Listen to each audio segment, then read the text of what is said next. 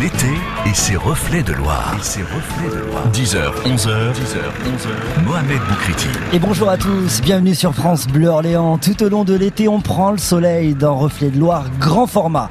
Plusieurs invités vont se succéder et nous faire découvrir leur passion, leur association et surtout nous donner envie de profiter de cette belle Loire. Autour de la table, Gilles Flouret, vous êtes le directeur de la culture à Beaugency.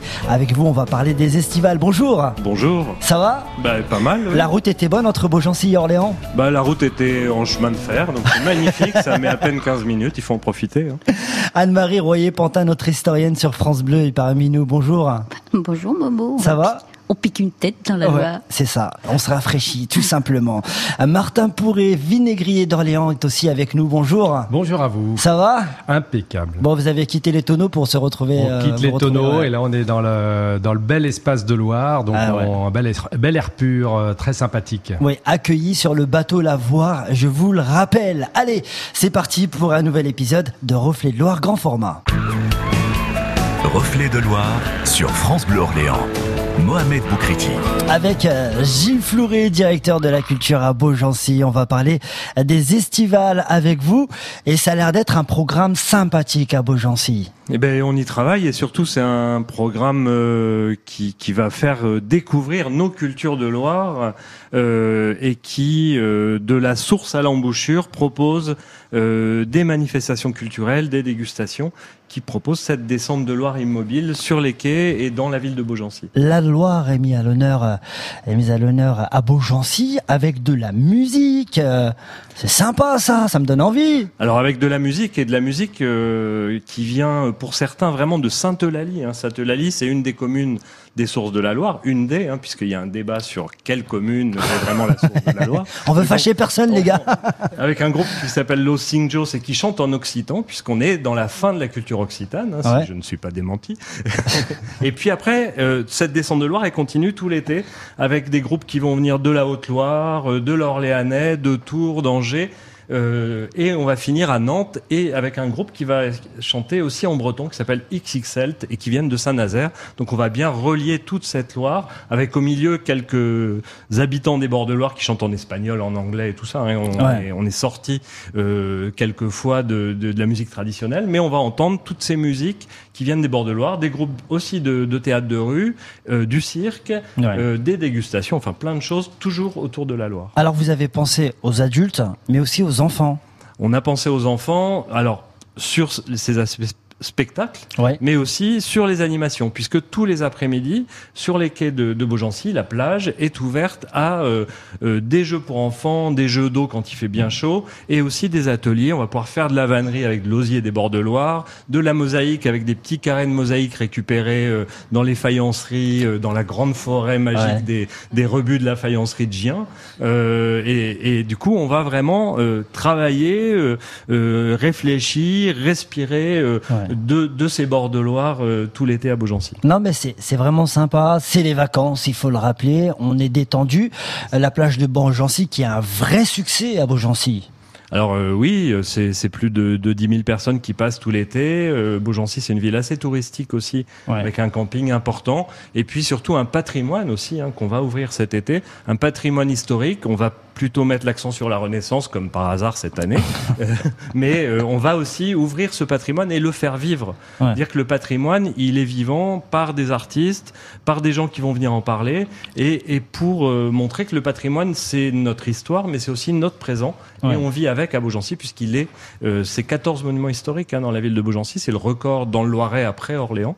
Euh, donc on est vraiment sur une ville, euh, une ville d'ailleurs, hein, une vraie ville euh, historique et à une échelle euh, euh, un peu réduite. Donc c'est assez marrant de se balader finalement en cinq minutes de promenade, de passer des bords de Loire, un plein centre-ville et puis tout d'un coup à plus la campagne. C'est- Ouais. Venez vivre l'expérience Beaugency. Vous nous avez donné envie et toutes ces informations, on peut les, on peut les retrouver où par exemple Alors vous retrouverez tout ça sur le site de la ville de Beaugency en tapant les estivales de Beaugency. Ouais. Vous retrouverez aussi la brochure donc à l'office de tourisme chez nous à Beaugency, dans tous les, les restaurants, les commerces, au camping, et aussi à Orléans l'office de tourisme, et sur le site euh, de, de l'office départemental de tourisme. Ouais. Vous aurez tout ça. Alors je crois qu'à Beaugency, on peut se, on peut se baigner, on peut se rafraîchir. Et à l'époque, l'époque déjà, on aimait bien se baigner. Et pour en parler dans quelques petites minutes, Anne-Marie Royer-Pantin pour nous parler de la baignade à Beaugency. À tout de suite. Reflet de Loire sur France Bleu Orléans. Mohamed Boukriti. Et c'est le moment de se rafraîchir avec Anne-Marie Royer-Pantin. On va, on va se baigner là. Oui, mais c'était autrefois. Ah. Du temps où on avait le droit de se baigner dans la Loire. Hop, on savait que c'était dangereux quand même. Hein. Ouais. Mais justement, Beaugency, ça a été une de ces grandes plages de sable fin, hein, parce qu'il y avait énormément de sable à cette époque. Le sable n'avait pas été emporté par les courants euh, et, et- et les dragages sur les, euh, sur les rives de Loire. Et euh, Beaugency a fait partie de, de ces villes qui, qui étaient vraiment, qui mettaient euh, la baignade à portée de tous. Et ce qui est amusant, c'est qu'il y a deux, deux, deux époques. D'abord, dès 1900, il y a des, des endroits où on commence à aménager des plages euh, euh, avec des petites cabanes en bois ou des cabanes en toile. Et, et il y avait surtout Stégien, Sully, Jargeau, Beaugency, Ouais. euh, qui étaient extrêmement prisés. Et puis il va y avoir une accélération à partir de 1936 avec euh, les congés payés. Et imaginez qu'il y avait même un train de baignade spécifique qui partait de la gare d'Orsay et puis qui ensuite desservait mais tous les, toutes les petites villes, puisqu'on pouvait descendre à Châteauneuf, euh, à Sully, à- et à Fourneau. Alors, ça c'est Chingy. Et à Chingy, il y a eu une plage qui a été célébrissime, mais dans toute la France, hein, parce que moi j'ai retrouvé des, des- des petits dépliants euh, publicitaires. Des... Alors, Fourneau plage, euh, c'est simplement parce qu'il y avait un comité des fêtes qui était hyper actif, qu'à ce moment-là, il y avait un grand espace de sable. Donc, euh, ils ont organisé euh, des jeux, des baignades, des concours, des natations. Tout le monde venait, des écoles, il y avait des, des colonies de vacances, évidemment. On élisait une Miss Plage aussi. Il y Ah, ça, avait bien, des ça. concours. Ouais. Et il y avait même, on a fait, à cause de l'importance de Fourneau Plage, on a fait une gare qui s'appelle, et qui existe toujours, D'accord quand vous êtes sur, bah, je prends tous les justement, matins puisque j'habite à Fourneau-Plage. et ben, et ben voilà. Et vous avez toujours le panneau Fourneau plage. Alors ça a battu son plein avant la Deuxième Guerre mondiale et après, dans les années 50, mais c'était extraordinaire et on venait de très loin. Puis après, il va y avoir des ennuis, surtout parce qu'au début, bah, tout le sable est emporté. Ouais. Alors ça devient dangereux. On continue parce qu'on tient. hein. Puis c'est un- ça sera interdit en, en 1965. Et puis oh, bah, j'en ai d'autres des comme ça parce que vous pouvez aller à, à Sully évidemment. Et Sully c'est encore plus ancien. Alors il faut imaginer que toutes ces plages, ben, évidemment, après, elles voulaient s'appeler euh, Sully-les-Bains. Ils font la demande d'avoir une, Ah ouais. euh, à changer de nom et de s'appeler euh, Sully-les-Bains. Et euh, là, il y avait un monde fou. Et ça, c'est dès 1900, avec des feux d'artifice, évidemment, des fêtes de plage, des châteaux de sable, de- des concours de châteaux de sable, avec le château en fond. de- ça devait quand même avoir de l'allure. hein. Et puis beaucoup, beaucoup de feux d'artifice pendant tout l'été. Donc, pourquoi partir loin Ouais. et Gien, c'était pareil, parce que là, il y avait un menuisier malin, euh, deux menuisiers, qui avaient eu l'idée de fabriquer des petites cabanes de bain, petites cabines de bain, qu'ils avaient installées sur la plage, là, à côté du camping. hein, ça Ouais. existe toujours. À, à Gien, ils ont encore gardé du sable fin. Tandis qu'ailleurs, euh, ça s'en va à toute allure. C'était quand même une Et- petite économie hein, pour les. euh, Pour les... Et Ouais. c'était une forme de tourisme très actif, parce que les gens n'allaient pas loin. Ouais. Euh, à Orléans, dans le Loiret, on restait en vacances ici. Bah oui. Et donc, on allait faire trempette dans la Loire. On va plus se tremper maintenant. Alors ça, c'est à partir de 1950, 54, Ouais. où on n'a plus le droit de se baigner dans la Loire. Et c'est bien dommage. On continue avec vous. Bah oui, moi j'a- j'aurais aimé justement. On parle encore de baignade avec vous dans un instant. À tout de suite. Reflet de Loire sur France Bleu Orléans. Mohamed Boukriti. Et toujours en compagnie d'Anne-Marie Royer-Pantin, on parle toujours de baignade avec vous. Alors là, on m'a annoncé une mauvaise nouvelle. Moi, j'ai pas connu malheureusement euh, la baignade en Loire et je ne connais peut-être jamais dans ma vie. C'est bien dommage.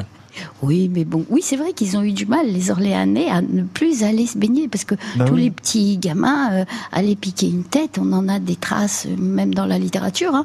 Il suffit de lire euh, Genevois, euh, où on voit des longues baignades en Loire, et d'autres écrivains qui se souviennent de ces apprentissages en Loire. Après, si vous louez un canoë, vous pouvez malencontreusement tomber. tomber à l'eau et se rafraîchir. Mais ça n'est pas recommandé. Alors, quand on va leur, on, on aura une possibilité de se baigner, tout à fait autorisé. Ça va être la piscine, la piscine du Fort Oui. euh, qui euh, euh, va faire le bonheur des Orléanais des années 50 jusqu'en 1976.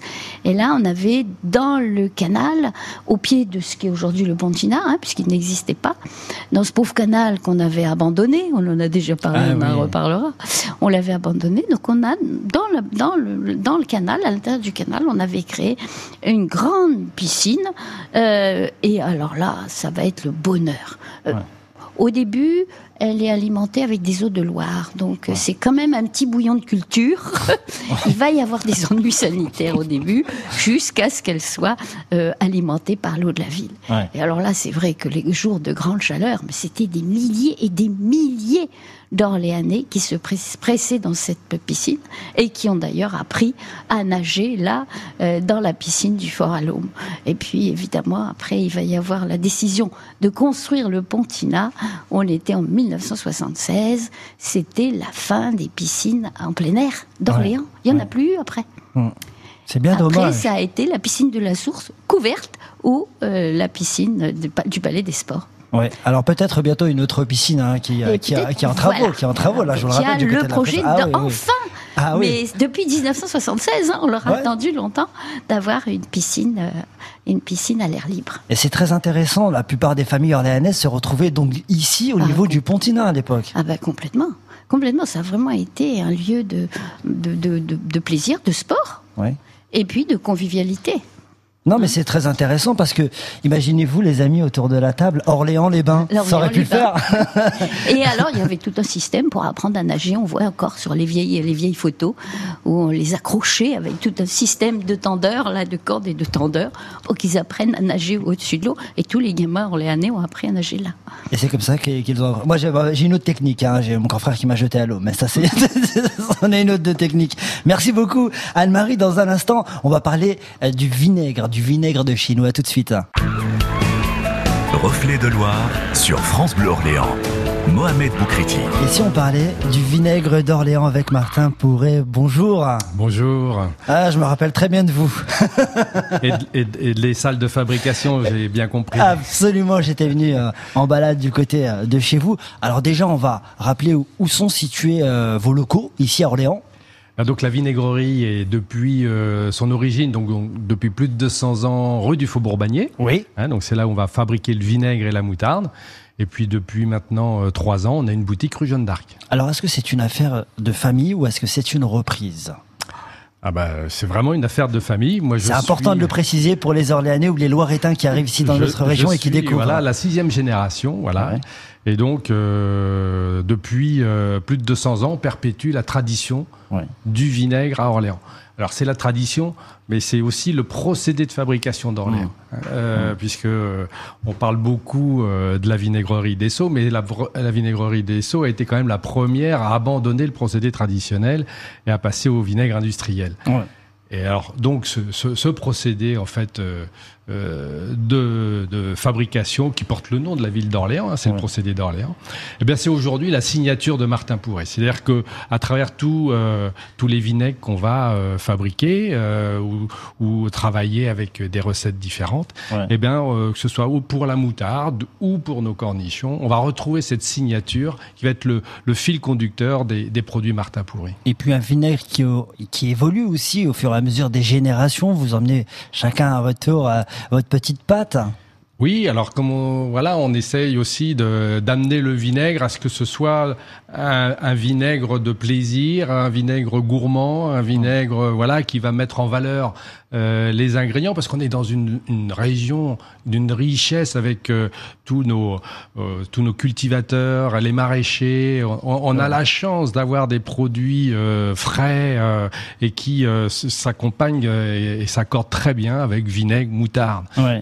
Et d'ailleurs, c'est ce qu'on veut faire, nous, c'est aussi euh, mettre en avant notre terroir, Ouais. hein, puisque euh, on a été rechercher euh, les cornichons du Val-de-Loire, donc pour justement bien il y ait cette symbiose entre le terroir, notre vinaigre, et que ça donne vraiment quelque chose d'exceptionnel. Et une belle histoire aussi entre le vinaigre et la Loire. Et oui, parce que euh, on serait pas là sinon. Ah ben oui, c'est ce qu'il faut rappeler quand même aussi. Hein, c'est vrai que la, la, la, belle histoire des, des, des, des bateaux qui euh, remontaient les, les vins euh, sur la Loire. Euh, euh, Orléans, euh, c'était aussi, hein, on a du mal à s'imaginer, un des grands ports fluviaux français. Je crois qu'on était à plus de 10 000 bateaux par an à certaines, certaines Ah oui, au années. moment des grandes. Des, des... Ouais, c'était euh, vraiment impressionnant. qu'on avait des vignes partout. Hein. C'était le plus grand vignoble de France. En au plus, 17e, en au plus. 18e et Ouais. jusqu'au début du 14, 19e. hein. Après, euh, il recule, mais c'est le plus grand vignoble de France. Après, Avec effectivement, des euh, petits vins un peu verts, justement, qui n'ont pas assez de degrés. ah, qui avait pas et beaucoup de degrés et, et qui qui font euh, du vinaigre. et qui étaient faciles vinaigre. et qui faisaient voilà du du bon vinaigre. vinaigre. Voilà. Eh Et, et ben- donc c'est c'est aujourd'hui effectivement euh, en conservant en fait cette méthode, on s'aperçoit qu'en en, en choisissant vraiment des vins d'exception, on, des, des, bons vins, on arrive à faire un très bon vinaigre. Bon, il n'y a pas d'excuse. Vous allez me parler de, de vos souvenirs de Loire dans quelques instants avec euh, Gilles Flouret. Vous connaissez très bien Orléans. On parle de vos souvenirs dans un instant. Tout de suite. Reflet de Loire sur France Bleu Orléans. Mohamed Boukriti. Alors là, ça m'intéresse. Vos souvenirs de Loire, Gilles Flouret, quand vous étiez gosse, euh, la piscine ici, euh, au bord de Loire, euh, au niveau du Pontinal, peut-être la pêche, le bateau. euh, Alors les piscines du Pontinat, je pense que je l'ai un peu raté. Je l'ai vu, je l'ai vu, mais elle était vraiment plus en état d'y trouver du romantisme. Mais par contre, un souvenir de Loiret, puisque finalement Ouais. le Loiret, hein, c'est une petite Loire, hein, on est d'accord. Et, et j'habitais à Olivet pour le coup, et le collège d'Olivet étant situé au bord du Loiret, et la, la maison de mes parents aussi, qui avaient la chance d'avoir une barque. Le jeu, c'était d'aller chercher les filles. Un peu de croustillant, hein, euh, Ah, j'adore.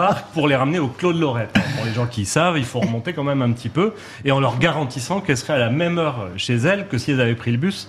Eh ben, on, on- on a les filles, on n'a pas trop discuté, on a beaucoup ramé Ouais. pour être à l'heure, par exemple, euh, pour que les parents ne remarquent pas qu'elles étaient remontées en bateau. Et je crois qu'on l'a, on l'a tenté deux fois. Et que la troisième fois, on a dit, écoutez, prenez le bus, hein, nous on va faire notre balade en barque tranquillement.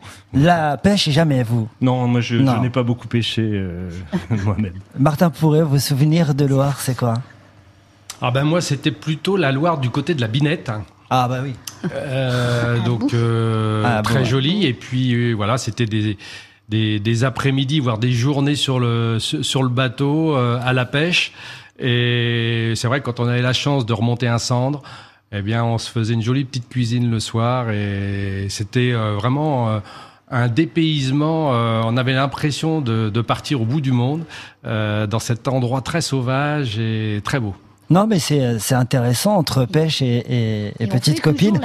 Et on fait toujours la fête à la binette. hein. Absolument, j'ai participé C'est d'ailleurs Ah à oui, plusieurs fêtes. Il y a oui, même un oui, terrain oui. des pompiers, euh, un, un, un- un tournoi des pompiers de foot organisé euh, là-bas euh, au c'est stade de la toujours ce Binette. lien justement entre la terre et l'eau et entre la vigne et la, Loire, Ouais. qui est très très étroit et, et- et c'est à la, Ouais. on le ressent encore tout ça. J'aime beaucoup est- ce, ce- cet endroit. Ah, euh. Ah non, mais c'est Ah magnifique, oui, c'est oui, juste bah, magnifique. Là, dans le, dans le méandre, c'est Mm. magnifique. Puis surtout, c'est tout ce patrimoine. Entre, il nous reste beaucoup encore de jolies maisons de vignerons.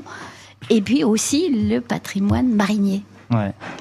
On continuera de parler de patrimoine euh, marinier. Effectivement, c'est un peu le but ici dans Reflet de Loire spécialité. Merci, euh, merci à vous Martin, merci à vous aussi Gilles et puis Anne-Marie. Euh, On se retrouve bien sûr pour un autre épisode à Reflet de Loire. À bientôt.